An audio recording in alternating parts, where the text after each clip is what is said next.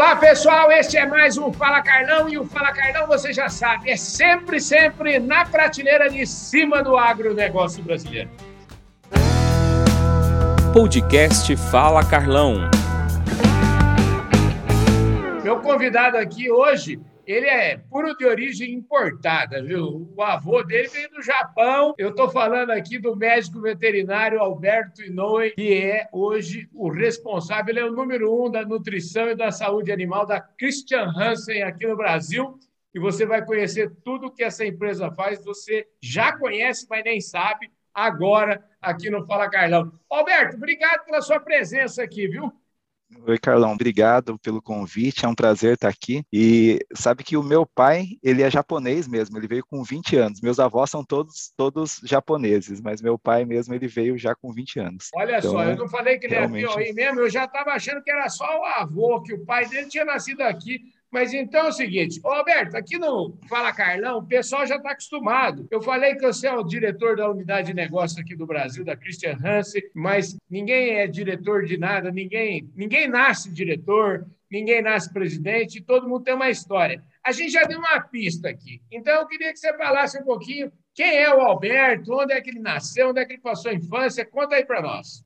Opa, perfeito. Bom, como eu estava comentando, vendo as suas entrevistas, eu acho interessante essa coisa da história, né? E japonês gosta muito de, valorizar, né, os antepassados uhum. e tudo. Mas o meu pai ele veio para o Brasil no pós-guerra. Então, uhum. na, na época tinha uma prova de fazendeiros, fazendeiros que já estavam no Brasil que traziam é, japoneses, né, para trabalhar. Então traziam cinco pessoas por ano e o meu pai entrou nesse grupo. E aí ele fala que veio com 53 dólares no, no bolso, né, para trabalhar numa fazenda na época em Pereira Barreto. E, e, e aí ele foi trabalhando, foi, foi é, é, crescendo e depois comprou uma propriedade, mudou para a região de Mogi das Cruzes, Suzano. Os meus avós da parte materna eles também são da, da área de produção, né? Eles tinham uma granja de galinha poedeira em Suzano, uhum. e aí que eles, eles, eles se conheceram, né? E, e, casaram. É, o meu pai, ele acabou seguindo essa, essa, essa linha agrícola, trouxe os, os meus avós, os meus tios para o Brasil, aí começaram a se aventurar, foram para Santa Catarina, aí ele foi para a Alemanha trazer semente de batata para vender, fazer semente, batata semente na, no, em Santa Catarina, e depois depois ele foi para Mato Grosso, aí começou com plantação de milho, soja, arroz, um pouco de gado. Foi mais ou menos essa que é a história da família. E aí eu sou o mais novo de cinco irmãos e os meus dois irmãos mais velhos, é que são, são duas meninas, mas os meus dois também são da área agrícola. Olha só que beleza. Você falou aí e, e seu pai foi lá para Pereira Barreto. Eu quero aproveitar, mandar um abraço lá para o pessoal dos Yamamoto, Paulo, que tem uma fazenda, chama Fazenda Laranja Azeda, lá em Pereira Barreto, e eu visitei, tem dentro da fazenda um museu da imigração japonesa, um negócio muito interessante, viu? E realmente tradição é uma coisa que deve ser valorizada sempre. Eu imagino que você tenha muito orgulho dessas suas raízes, né, Alberto? Ah, é muito bom, né?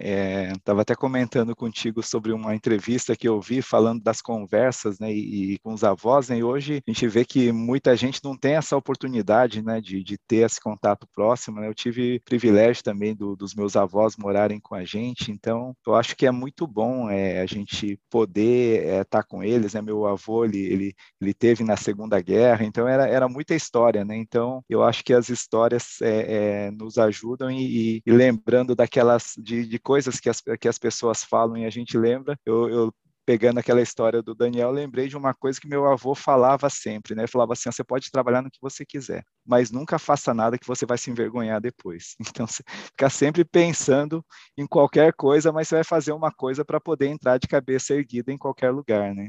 Eu acho muito, muito bom os conselhos dos mais velhos. É verdade. Alberto, e quando é que você decidiu que você queria ser veterinário. Como é que foi isso? Ah, eu vejo assim, é, não sei se em, em, casa a gente começa a gostar de animais, então cria passarinho, tem peixe, é cachorro. E aí, como a gente tinha fazenda, e tinha aquela história, né? Bom, o meu irmão mais velho é, é, é agrônomo, depois o meu irmão fez é, escola agrícola, bom, vou fazer um veterinário para cuidar de bicho. Só que é, aí estava praticamente na, a, a coisa formada na cabeça, mas o, o meu pai acabou falecendo de um acidente de carro. Uhum. E, e aí, depois, durante o plano Collor, uh, perdemos a fazenda. Então, uhum. acabou mudando um pouco os fumos, isso aí já durante a faculdade, mas eu acho que a escolha para veterinária foi quase que natural, assim, era é, gostar de, de criar bicho, gostar de, de mexer mesmo, e nas férias a gente ia para a fazenda, era muito gostoso. O Alberto, essa, essa história que você acaba de contar para nós aqui, eu acho que, é, assim, eu imagino que isso na sua vida deve ter sido um case de superação, né? Porque superar, quer dizer, a perda do pai, a perda de, de vamos dizer, de certa forma, de daquilo que você estava acostumado, fazenda, tal. Que lição que você que você aprendeu disso tudo? Então, eu, eu vi assim, a educação japonesa, ela tem um lado assim um pouco machista, né? Então a minha mãe cuidava muito da família e não uhum. sabia nada de negócio, né? Então, é, o meu irmão estava na faculdade quando meu pai faleceu, então foi lá também, não sabia exatamente o que fazer. Só que eu tinha muito a, a visão dela trabalhando, costurando até a noite, ela sabia costurar, Uhum. começou a vender salgadinho, e aí eu acho que ele, ele dá uma coisa de não reclamar, né? E, e, aí, tanto é que meu primeiro trabalho foi até meu tio que ajudou, né? Como que ele tinha granja de ovos, uhum. era trabalhar é, vendendo ovos na feira. Então, entre 15 e até a faculdade, né? Até 18, eu trabalhava vendendo ovos na feira com meu tio e, e é divertido, viu? É uma coisa assim. Hoje acho que não tem tanta coisa assim, mas era divertido até fazer isso. Então, eu acho que é a questão de não, não, não reclamar, a gente agradecer a Deus mesmo todos os dias, porque é, a gente pode ter perdido, mas puxa, a gente tem tanta coisa né, para agradecer, então é, vamos focar nas coisas positivas e, e, e, e, também uma gratidão grande, porque realmente quando aconteceu isso, como você falou, a gente estava num, num, padrão de vida e caiu para um outro, só que aí não, não faltou ajuda, né? Seja dos tios, da família e tudo. Então eu tenho gratidão na realidade. Você entrou numa universidade de uma reputação imensa, né, que é a Universidade lá de, é, de Jabuticabal. Como é que foi esse período de universidade e quando você saiu, você, você fazia muito estágio na faculdade, você já saiu trabalhando, como é que foi isso?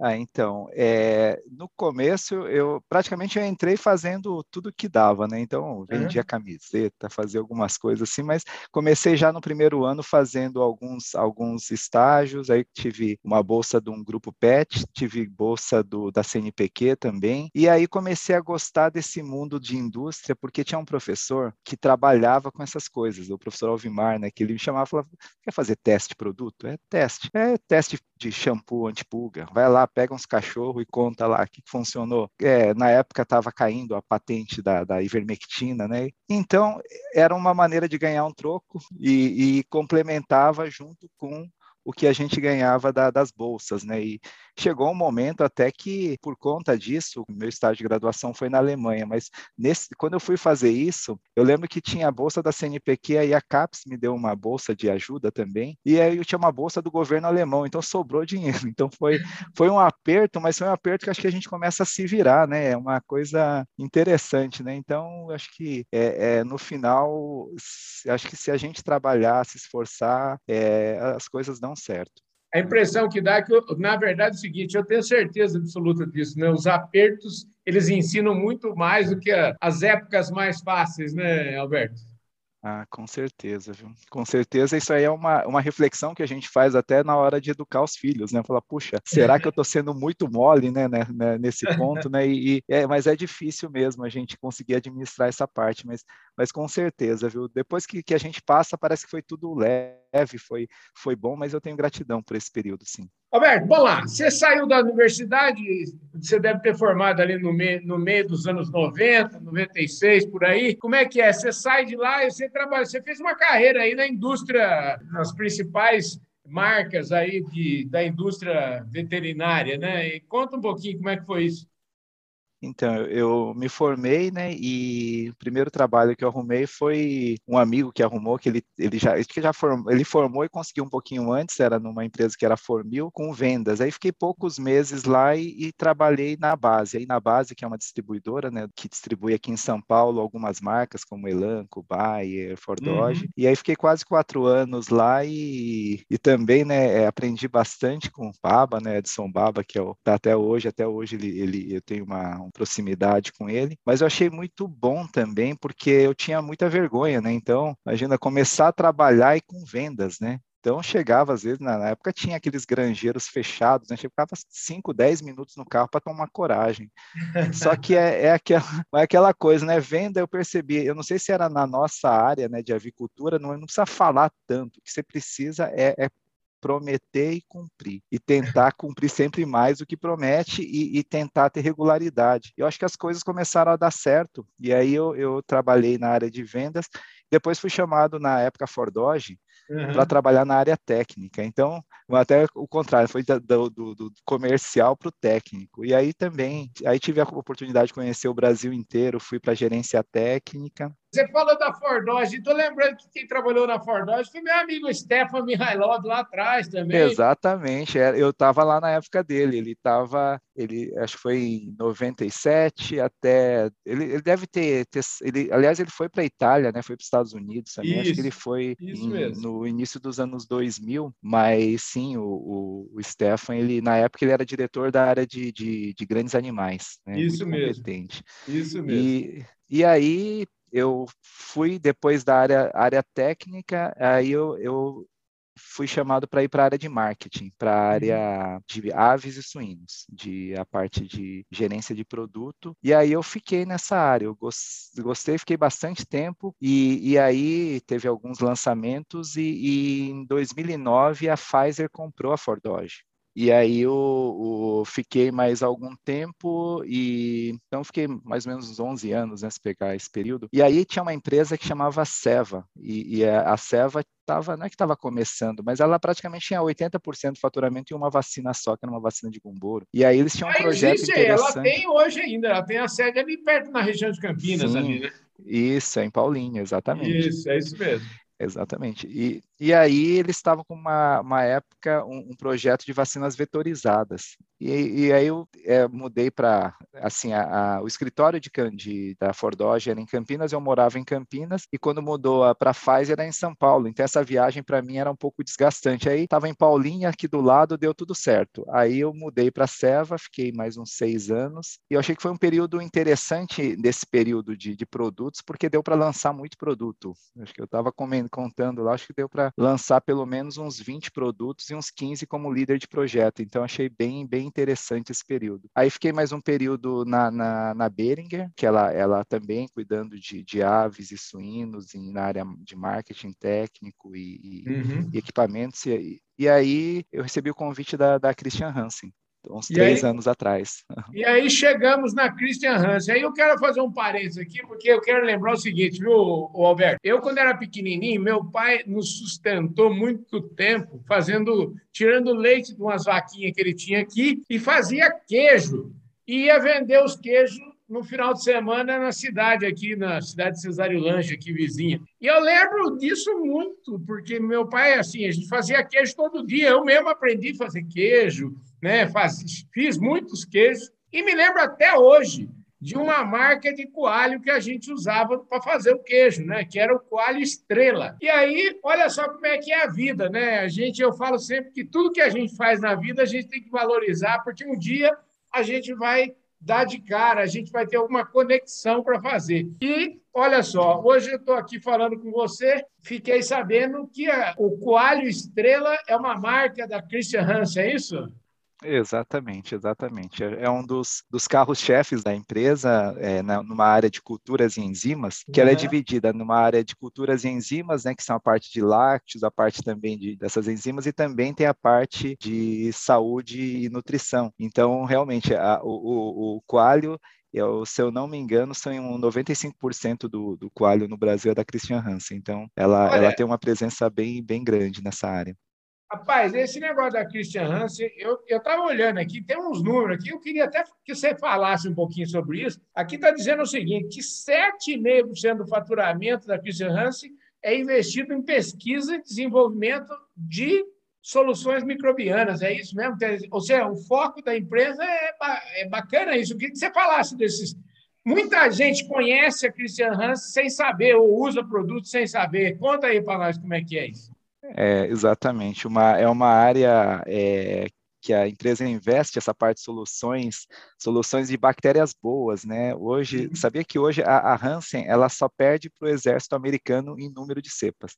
Ela tem mais de 40 mil cepas registradas. Então, cepas de bactérias, bactérias boas, né? Então, ela, ela investe muito em pesquisa. Hoje, além da, desse, desse número de investimento e financeiro, 17% do, do, do quadro de funcionários está na área de pesquisa e desenvolvimento. Então, é uma empresa de pesquisa. Talvez, né, é como você falou, a, a, as pessoas não conhecem muito porque elas fornecem, a empresa fornece, né, é, para outras empresas, sei lá, Nestlé, Danone, outras, né, mas 70% dessa parte de lácteos do Brasil é, estão com a Hansen é, a gente fala que 60% do, do, do, da mussarela do Brasil, um a cada dois queijos no mundo, né? Então ela está muito presente. É, eu estou na área de saúde e nutrição animal, que é uma outra área dentro da empresa, mas uhum. ela está pre presente em mais de um bilhão de um, aliás, mais de um bilhão de pessoas no mundo consomem alguma coisa todo dia da Hansen. Rapaz, que coisa maravilhosa, hein, gente? Quer dizer, um bilhão de pessoas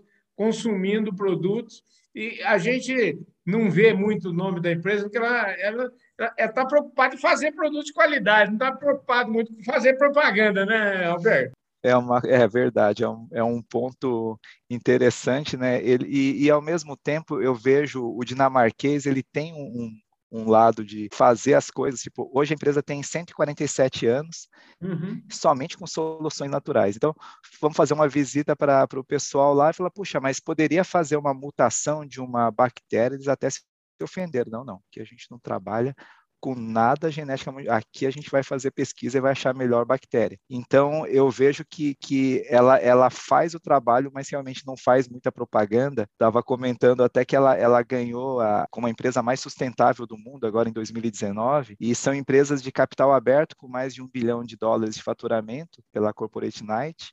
E, uhum. e, ela ganhou em 2019, foi em segunda em 2020 2020, só que não se faz muita propaganda, porque eu acho que a sustentabilidade não é aquela palavra da propaganda, parece que é o, o, o jeito que eles veem as coisas já, né?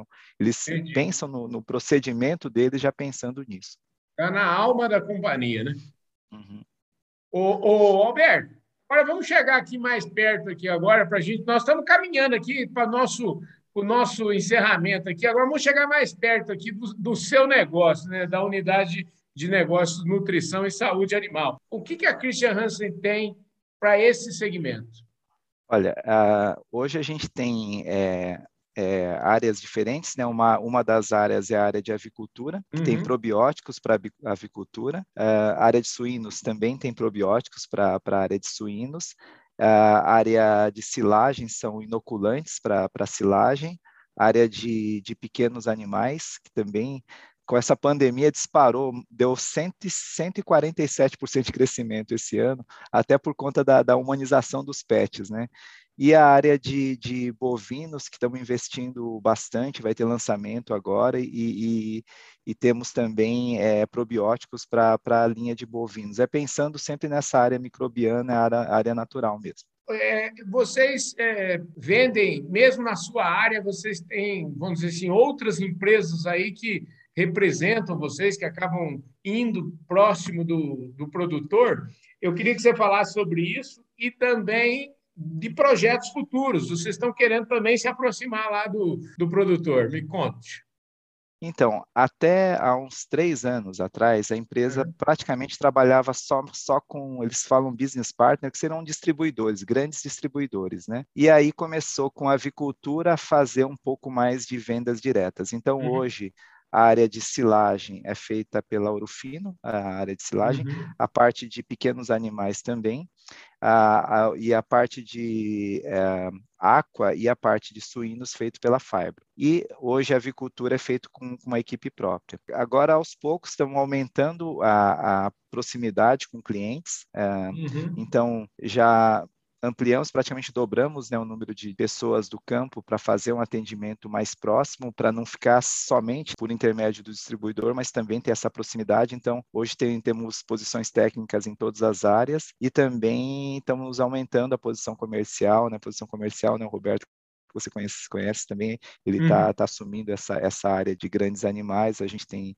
o Marlon, tem algumas pessoas que são até bem conhecidas do mercado que estão entrando para realmente aumentar essa, essa proximidade da empresa com o mercado. Esse é um dos objetivos do, do futuro da empresa. Ou seja, vai crescer muito ainda. Parabéns aí pelo seu trabalho, viu? Aproveitar que você falou da Ouro Fino, mandar um abraço lá para o Kleber, você falou da Fiber, mandar um abraço para o Maurício Graziani, enfim, a turma toda aí que também não perde nenhum Fala Carlão esse povo aqui, viu, Alberto? Opa, com certeza. Grandes parceiros. Alberto, deixa eu te falar, eu queria agradecer muito sua presença aqui, sua disposição de falar conosco. Volte sempre aqui. Aqui, esse programa é um programa de agenda positiva eu sempre costumo falar que o nosso copo aqui está sempre meio cheio, a gente é muito otimista em relação ao agronegócio, em relação ao, ao, presente do agronegócio, mas em relação ao futuro ainda somos mais otimistas. Eu acredito que você também está muito otimista nos próximos anos, né, Alberto? Sim, com certeza. Primeiro, obrigado, né, pela oportunidade. É uma honra estar aqui, né? E, e realmente, né, o, o, agro tem levantado o país e, e, por muitos, muitos anos ela, ele vai continuar puxando o Brasil e, e eu acho que é um motivo de orgulho para todos nós estarmos, inseridos nesse meio. Maravilha. Roberto, só para dizer que eu não te perguntei, porque você é um jovem, eu queria saber assim, você falou de filhos, você tem, você tem filhos?